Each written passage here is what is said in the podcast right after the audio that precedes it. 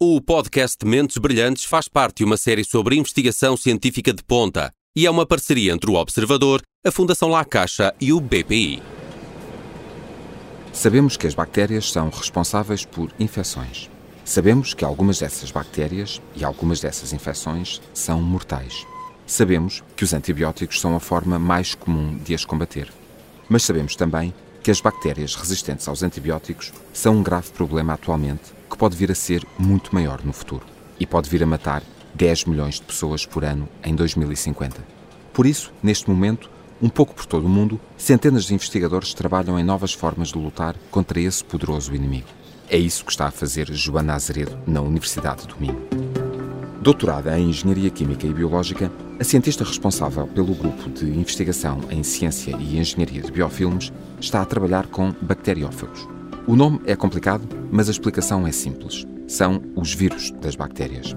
E se conseguir manipulá-los geneticamente, Joana Azeredo pode encontrar um aliado importante dos antibióticos para ajudar a salvar muitas vidas. Eu sou o Paulo Farinha, este é o Mentes Brilhantes. Joana Azeredo, bem-vinda, obrigado pela sua disponibilidade.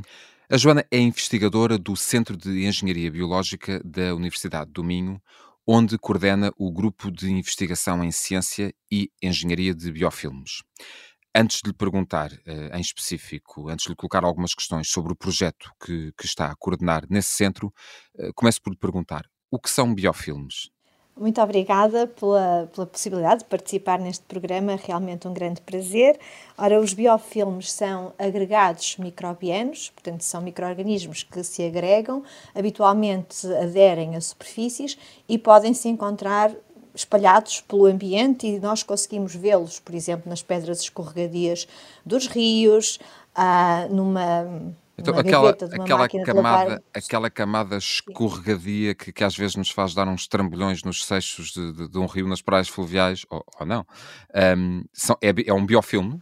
É um biofilme, é realmente biofilme, uma, uma camada muito mucosa, porque os micro-organismos que estão ali agarrados às pedras produzem uma espécie de açúcares polissacáridos, que são aquela eh, camada mais escorregadia e que é para os micro-organismos que ali estão. É muito importante porque, de facto, os protege. Eh, protege, por exemplo, contra a corrente do rio. De outra forma, as, as células microbianas andavam a flutuar uh, pelos meios aquáticos e a verdade é que elas se encontram maioritariamente ali uh, agarradas às pedras. Portanto, então, é uma estratégia muito inteligente de sobrevivência. É uma estratégia de a união faz a força. Exatamente. Portanto, de facto, também os micro-organismos vivem melhor quando vivem em sociedade e quando cooperam. E os biofilmes é um grande exemplo de cooperação entre uh, diferentes micro-organismos de diferentes espécies e até de diferentes reinos. Portanto, nós vemos leveduras associadas a bactérias com fungos, tudo ali uh, numa comunidade uh, unida, enfim, haverá ali alguns antagonismos, mas com o objetivo final de garantir a sobrevivência de todas as espécies naquela comunidade. Então, e, e no reino animal em concreto, disse que, que se pode encontrar em vários reinos, mas no reino animal em concreto, e no ser humano em, em específico, um, que infecções hum. que são comumente conhecidas por parte, uh, que fazem parte do nosso dia a dia e até do nosso léxico, é que são provocadas por biofilmes? Muito bem, essas uh, são as, muitas vezes designadas por infecções crónicas, são infecções causadas por micro-organismos, quer fungos, quer bactérias, mas muito mais associadas a infecções bacterianas, que têm muita dificuldade em ser eliminadas pelo nosso organismo e por antibióticos e, portanto, persistem. Portanto, estamos a falar de por exemplo, feridas crónicas, de endocardites, de infecções urinárias persistentes, uh, cistites, uh, osteomielites, infecções dos ossos, enfim, uh, muitas infecções em que estes micro-organismos colonizam as mucosas ou colonizam tecido humano e que prevalecem ali, aderidas a essas superfícies, envolvidas num, numa tal matriz que os protege e que os protege de facto contra a ação dos antibióticos. Daí serem infecções crónicas muito difíceis de tratar, quer por antibióticos, quer pelas nossas próprias defesas, que também têm alguma dificuldade em ultrapassar estas barreiras. É, é, é por exemplo, falamos de, de, biofilmes quando falamos das infecções provocadas por, uh, por elementos estranhos ao nosso corpo, invasivos, como é o caso de, de, de um catéter, por exemplo? Muito bem, exatamente. Há, muitas vezes biofilmes estão associados, portanto, eu, eu, citei exemplos de biofilmes associados às superfícies bióticas, isto é, que se agarram e, e, e proliferam na pele, no epitélio, etc. Mas também uh, encontramos biofilmes que uh, se formam em catéteres, em dispositivos, qualquer dispositivo médico invasivo que entre em contato e que perfure a nossa pele, uh, pode eventualmente ser alvo da formação desses biofilmes. E, e, um caso muito clássico são os biofilmes que se formam uh, em próteses e implantes e que normalmente conduzem muitas vezes àquilo que é a rejeição uh, dessas próteses uh, por parte do, facto, por parte do corpo humano por parte do corpo humano, sim, porque se cria ali um foco infeccioso, portanto, um tal biofilme crónico, uh, e que é muito difícil de o eliminar, e muitas vezes a única forma de o fazer é retirando a prótese uh, e voltando a colocar uma nova, eventualmente desinfetando e limpando essa prótese. Muito bem. Uh, agora, agora que sabemos o que são biofilmes, um, e obrigado por nos elucidar. sei que esse é o tema de especialização do seu doutoramento. Um, e mais concretamente, ou também, não mais concretamente, mas também sobre a questão da tolerância aos antibióticos e de métodos para controlar essas bactérias uh, que fazem parte dos, um, do, dos biofilmes. Foi a partir daí que chegou ao seu interesse por um outro termo que, que eu gostava que nos ajudasse a descodificar, que são os bacteriófagos?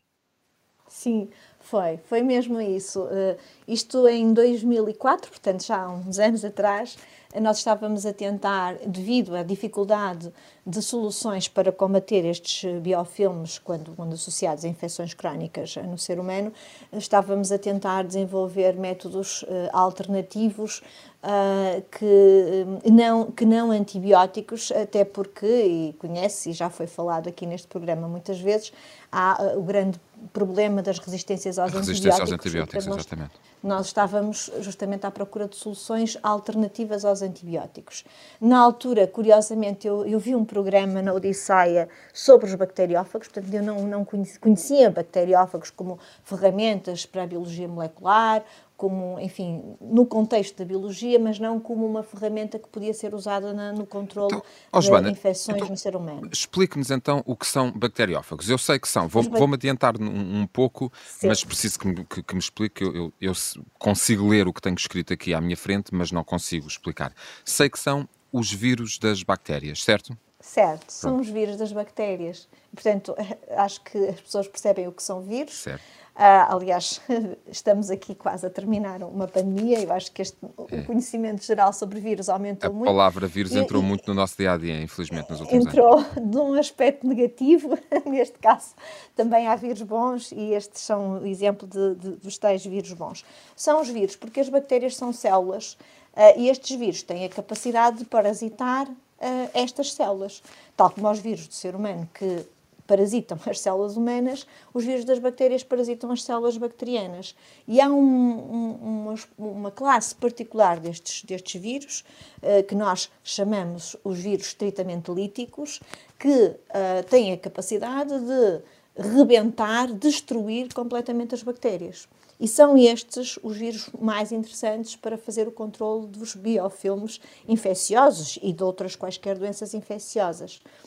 Um, e, e, aquilo que a pode... Joana, aquilo que a Joana está a fazer, portanto, os, os bacteriófagos existem, uh, ocorrem na natureza, fazem parte uh, do, do, do, exército disponível que temos no nosso corpo, uh, se calhar a metáfora não é mais feliz, mas para combater, uh, para combater um, um, ataque bacteriano, uhum. certo? E tanto certo. Quanto, quanto eu percebi da pesquisa que fiz, uh, no Centro de Engenharia Biológica da Universidade de Uming, que, que a Joana Azeredo integra, uh, está a tentar desenvolver bacteriófagos sintéticos, certo? Certo certo? Uh, portanto, estes, estes, vírus estão, existem na natureza, em todo o lado, tem uma grande, encontramos uma grande quantidade de bacteriófagos nos efluentes, é lá que nós vamos buscar os bacteriófagos que depois usamos no laboratório e que manipulamos geneticamente, uh, e são estes os bacteriófagos que são usados no tratamento de doenças infecciosas, não em Portugal, mas noutros países da Europa e do mundo inteiro, uh, naquilo que se chama uma terapia chamada terapia fágica, portanto, terapia com bacteriófagos, que é usar estes vírus das bactérias no tratamento de infecções. Porquê é que ainda, não se, fazem, caso, porquê é que ainda não se faz em Portugal? Não se faz em Portugal porque ainda há, uh, há, algumas questões do ponto de vista regulamentar, ou seja, a agência regulamentar uh, em Portugal... A agência o Infarmed? Uh, o Infarmed, em particular em Portugal, e a Agência Europeia do Medicamento na Europa ainda não aprovou esta terapia, embora ela já esteja aprovada por alguns governos de alguns países europeus. Por exemplo, o governo belga já tem uma um, já aprovou esta terapia e ela é praticada nos hospitais belgas. Já lhe vou perguntar em concreto o que é que uh, está a desenvolver ou, ou, ou, em que fase está o, o desenvolvimento do, do, do, projeto que está a coordenar, mas um, a vantagem dos bacteriófagos uh, no combate às infecções uh, pode levar a uma substituição dos antibióticos ou a um complemento do trabalho que os antibióticos fazem? É, é uma, uma pergunta excelente, porque nós olhamos para esta terapia como alternativa, mas a verdade é que aquilo que nós vemos na prática clínica e aquilo que se tem estado a fazer é uma complementaridade e consegue-se ver uma ação, uma sinergia muito uh, grande entre os antibióticos e os bacteriófagos, porque como têm mecanismos de ação completamente diferentes, acabam por complementar a sua, a sua atividade.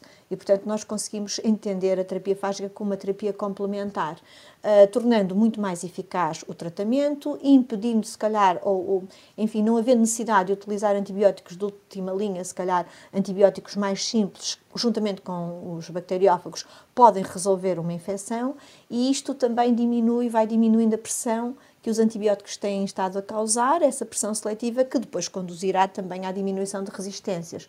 Portanto, a utilização de bacteriófagos no tratamento tem duas vantagens. A primeira é que consegue ultrapassar infecções resistentes a antibióticos, porque há bacteriófagos que, que atuam em bactérias resistentes a antibióticos.